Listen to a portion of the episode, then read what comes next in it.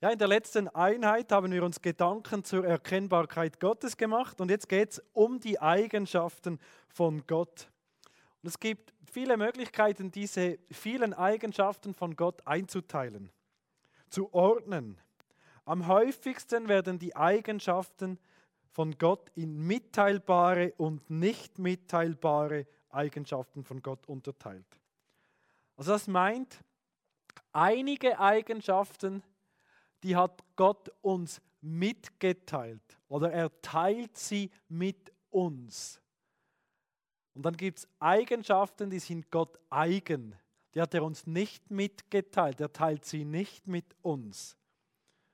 Sie sind Gott eigen, sie machen ihn allein aus. Allerdings ist zu beachten, und das möchte ich auch, auch betonen, diese Einteilung hat keine dogmatische Bedeutung. Es ist nicht so, dass, dass irgendwie in der Bibel steht, dass, dass es da nicht mitteilbare und mitteilbare Eigenschaften von Gott gibt, sondern sie helfen uns zu ordnen, weil wir Menschen immer ordnen müssen, um etwas zu verstehen. Also diese Einteilung ist lediglich ein Versuch einer effektiven Darstellung des biblischen Materials. Und es gibt auch andere Einteilungsmöglichkeiten, die ich auch kenne, Manche unterteilen vielleicht in moralische und nicht moralische Eigenschaften und so weiter. Es gibt ganz viele Möglichkeiten da. Und es ist auch nicht so, dass sich die Theologen einig wären, welche Eigenschaften jetzt genau äh, Gott eigen sind und welche nicht. Da gibt es auch Unterschiede. Ich habe mich dennoch entschieden, ähm, diese Einteilung so zu übernehmen, weil ich sie als hilfreich erachte. Denn wenn wir einteilen in nicht mitteilbare und mitteilbare Eigenschaften, dann zeigt das, wie einzigartig Gott ist im Vergleich zu uns. Es zeigt, dass Gott transzendent ist und immanent. Und diese Einteilung, die hat schon viele, viele Jahre Bestand bei Theologen aus verschiedenen Traditionen. Und darum habe ich gedacht, ich klinke mich da ein, ich übernehme diese Einteilung. Manche Theologen sprechen übrigens lieber von Vollkommenheiten als von Eigenschaften, das möchte ich auch noch erwähnen. Und der Grund liegt darin, dass jedes Merkmal, das Gott beschreibt, seinem Wesen so notwendig eigen ist, dass Gott nicht mehr Gott wäre, wenn irgendeines von diesen Merkmalen Gott fehlen würde.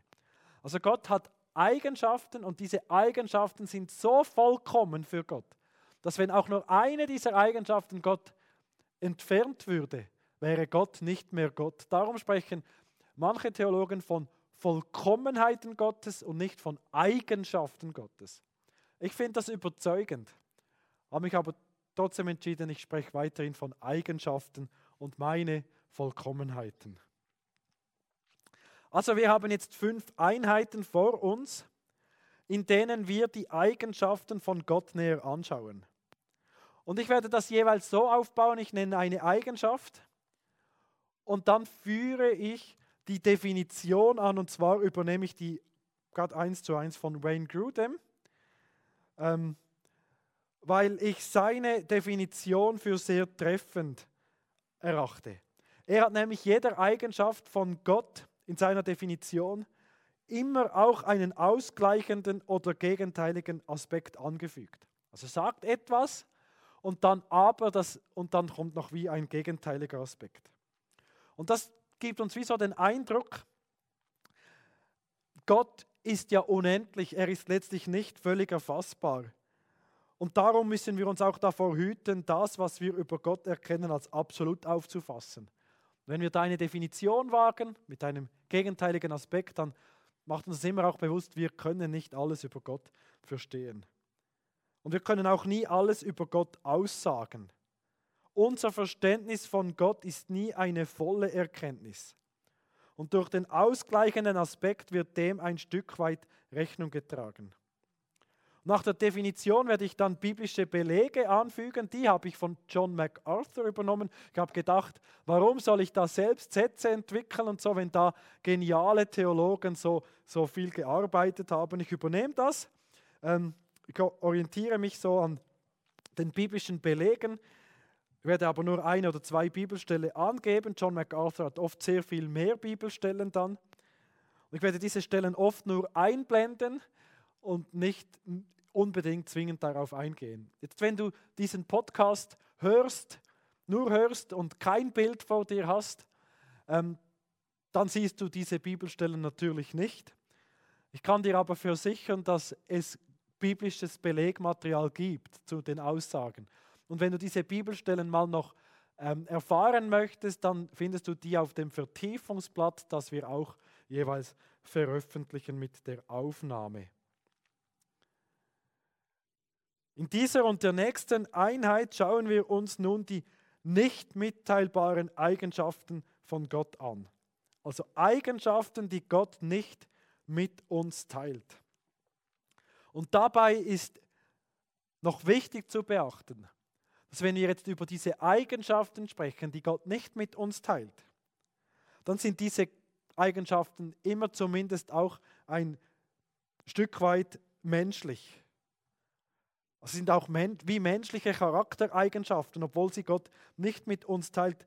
Denn wenn das nicht so wäre, dann könnten wir als Menschen diese Eigenschaften überhaupt nicht verstehen. Die nicht mitteilbaren Eigenschaften Gottes sind unserer Erfahrung am wenigsten vertraut und gelten daher als die am leichtesten missverstandenen. Also beginnen wir mal mit der ersten Eigenschaft der Unabhängigkeit, auch genannt Aseität Gottes. Definition von Wayne Grudem. Gott benötigt uns oder die übrige Schöpfung für nichts. Jetzt der ausgleichende Aspekt. Und doch können wir und die übrige Schöpfung ihn verherrlichen und ihm Freude machen. Hier das biblische, hier die biblischen Belege. Gott hat Leben aus sich selbst, ist von nichts abhängig, ist die Quelle von allem, ist Herr über alle und alles, ist unabhängig in seinem Denken, seinem Willen, seinem Ratschluss, seiner Liebe, seiner Macht. Kurz, Gott ist von allen Dingen unabhängig. Man spricht hier von Aseität. Wer Latein kann, ist im Vorteil. Ase heißt von sich, aus sich selbst.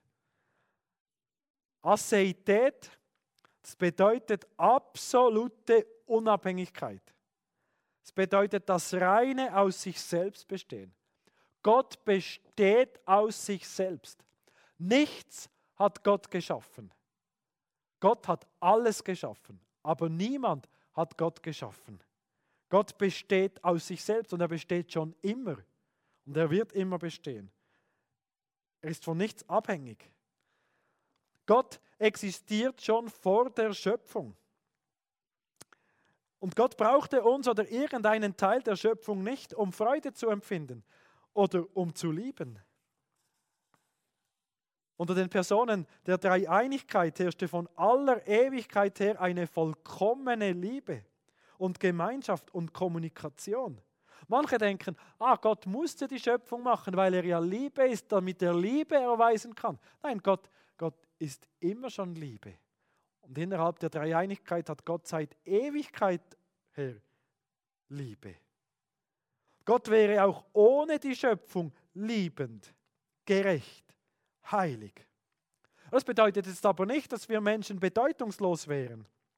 Tatsächlich sind wir Menschen sehr bedeutsam für Gott, denn er hat uns zu seiner Ehre geschaffen.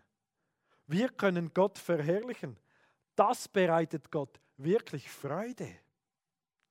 Die Konsequenz dieser Lehre für uns Menschen ist, dass wir nicht unabhängig von Gott existieren können. Wir sind als Geschöpfe immer von Gott abhängig. Wir sind nicht so autonom, wie wir gerne wären. Ah, wir Menschen, wir wären gerne autonom, unabhängig von Gott. Aber wir sind von Gott abhängig lehrt uns die Bibel. Auf Gott existenziell angewiesen. Würde Gott seine Schöpfung nicht fortwährend erhalten, würde sie nicht weiter existieren.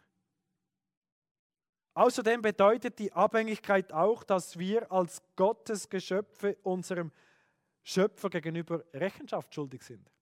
Es wird mal der Zeitpunkt kommen, da wird Gott Rechenschaft fordern von uns. Wir sind von Gott abhängig. Gott aber ist unabhängig. Gott wird nie auf der Anklagebank stehen. Es wird nie jemand über ihn Gericht halten. Gott ist unabhängig. Wir aber sind abhängig. Gott wird uns einmal alle gerecht richten. Diese Lehre, dass Gott unabhängig ist, spricht uns aber auch Bedeutung im allerhöchsten Sinne zu. Es ist nicht so, ah, Gott ist unabhängig und wer sind wir dann schon, sondern es gibt keine größere Bedeutung, als für Gott bedeutsam zu sein. Es ist keine größere Bedeutung vorstellbar, als dass Gott uns als bedeutend erachtet. Das ist die erste Eigenschaft, Unabhängigkeit. Zweite Eigenschaft von Gott ist Unveränderlichkeit oder auch Unwandelbarkeit. Gott ist unveränderlich in seinem Wesen, seinen Vollkommenheiten, Ratschlüssen und Verheißungen. Und doch handelt Gott und hat Empfindungen und er handelt, fühlt und reagiert auf verschiedene Situationen anders. Die Bibel beschreibt Gott als Fels. Ein Fels ist unbeweglich, so das ist so das Bild. Gott ist ewig derselbe. Gott ist, was er ist. Gottes Denken, Absichten, sein Wille, seine Ratschlüsse sind unwandelbar. Gott führt seine Drohungen und seine Verheißungen aus. Er bereut seine Gaben und seine Berufung nicht. Er verstößt Menschen nicht. Er vollendet, was er begonnen hat. Gott verändert sich nicht. Kurz, wenn Gott mal bestimmt hat, dass er etwas gewisslich vollbringen wird, dann ist sein Ratschluss unwandelbar. Er ist unwandelbar in seinen Verheißungen. Jetzt aber denkt ihr vielleicht an Bibelstellen da erscheint es so, als würde Gott seinen Sinn ändern. So hat Gott etliche Male sein Urteil, das er ausgesprochen hat, wieder wie zurückgezogen. Zum Beispiel hat er ein Urteil verkündet und dann hat Mose gebetet und Gott hat es nicht gemacht. Oder Hiskia wurde gesagt, du wirst sterben aufgrund dieser Krankheit. Hiskia hat gebetet und es wurden ihm noch einmal 15 Jahre geschenkt. Oder Jona sagte zu Ninive im Auftrag Gottes, noch so viele Tage und dann wird diese Stadt untergehen. Ninive hat Buße getan und die Stadt ist nicht untergegangen, zumindest nicht sofort. Es gibt auch Bibelstellen, da heißt es explizit, dass Gott bereut, bereute. 1. Mose 6,6. Die Geschichte mit Noah. Gott so kurz nach der Schöpfung hat Gott bereut, den Menschen geschaffen zu haben. Es gibt auch andere Stellen, Gott bereute. Oder Gott hat seine Absicht geändert. Dann gibt es Bibelstellen, da heißt es, und Gott wurde zornig. Also er war es nicht und dann wird er zornig. Und dann wendet er sich wieder von seinem Zorn ab. Es ist auch so, dass Gott innerhalb der Zeit Mensch geworden ist. Also jetzt sage ich, Gott ist unveränderlich er ist unwandelbar, aber wir sehen, dass Gott sogar Mensch werden kann. Hat Gott also in diesen Fällen seinen Ratschluss oder sich selbst verändert? Es ist so, dass Gott tatsächlich vorhatte, in den aktuellen Umständen das Unheil zuzulassen. Als sich aber die Situation verändert hat, hat sich auch Gottes Haltung oder Ausdruck seiner Absicht geändert.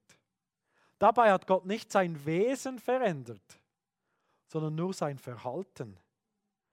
Unveränderlichkeit darf nicht verwechselt werden mit Unbeweglichkeit.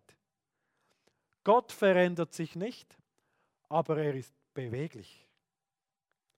Gottes Charakter, seine Ratschlüsse, seine Verheißungen, die bleiben. Die blieben auch in der Bibel. Da sich aber die Situation geändert hatte, handelte Gott auch anders. Jetzt, weil sich Gottes Charakter nicht verändert, dürfen wir darauf vertrauen, dass auch in der Zukunft nur gute Gaben von Gott kommen.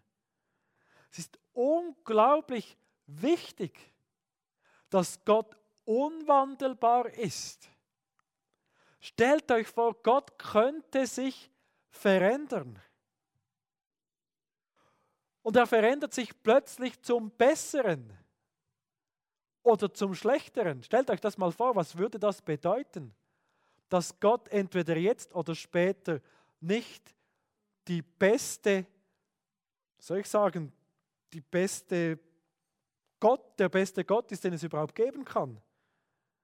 Das beste Wesen ist, das es geben kann. Wenn Gott sich zum Besseren verändert, dann ist er jetzt nicht das bestmögliche Wesen. Wenn Gott sich zum Schlechteren verändert, ist er dann nicht mehr das bestmögliche Wesen. Aber Gott ist Gott, Gott ist gut. Er ist das bestmögliche Wesen. Weil Gott sich also nicht verändert, können wir ihm auch vertrauen. Von großer Bedeutung auch für unsere Anbetung. Ja, und der Gedanke, dass Gott sich verändern könnte, äh, der wäre erschreckend. Wie könnten wir Gott denn vertrauen, wenn wir nicht sicher sind, ob er sich nicht in eine Richtung noch verändert? Könnten wir ihm in Bezug auf das ewige Leben völlig vertrauen? Aber wenn Gott sich verändert, vielleicht ist dann das ewige Leben gar nicht sicher. Könnten wir Gott vertrauen auf irgendeine Sache in der Bibel? Irgendetwas, was Gott hier gesagt hat, wenn er sich verändern würde? Nein, Gott ist unwandelbar und das ist auch wie die Grundlage unseres Vertrauens. Wir wissen, Gott wird sich an sein Wort handeln, äh, an sein Wort halten. Er ist unwandelbar, er ist immer das bestmögliche Wesen, das es gibt.